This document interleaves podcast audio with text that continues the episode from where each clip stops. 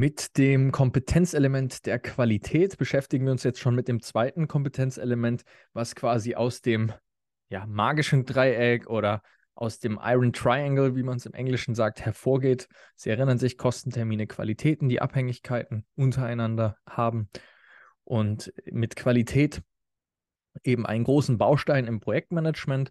Wichtig, weil über Qualität eben sehr viel gemacht wird. Wenn Qualität nicht besteht, also wenn gewisse Mängel vorliegen, dann kann das richtig viel Geld kosten, kann sehr viel Zeit verzögern auch. Äh, entsprechend wichtig darauf auch zu achten.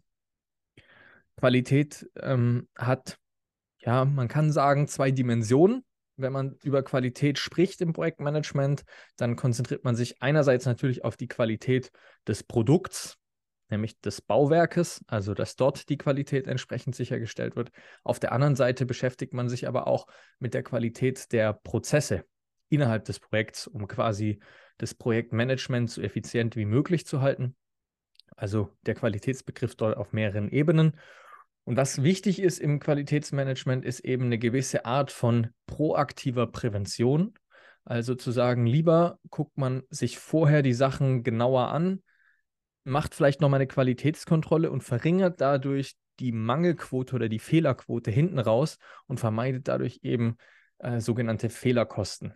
Also man erhöht unter Umständen die Präventionskosten, senkt dafür aber die Fehlerkosten und verkürzt oder hält einem dadurch auch ja, Verzögerungen vom Hals so ein Stück weit. Wir haben in der Qualitäts, äh, im Qualitätsmanagement mehrere Aufgaben. Also sie planen Qualität, sie, sie sichern Qualität, sie führen auch Maßnahmen zur Verbesserung äh, der Qualitätsanforderungen bei. Und ein, eine bekannte Methode ist in dem Rahmen der PDCA-Zyklus. Also ganz iterativ, Sie planen etwas, dann probieren Sie die Verbesserung aus, dann überprüfen Sie, hat das geklappt, war das erfolgreich, war das nicht erfolgreich, muss man vielleicht nochmal was nachbessern und wenn es geklappt hat, dann führen Sie diese Verbesserungen sozusagen mit einem Standard ein und entwickeln sich so weiter. Das lohnt sich auf jeden Fall, sich diesen PDCA-Zyklus auch im Detail nochmal näher anzugucken.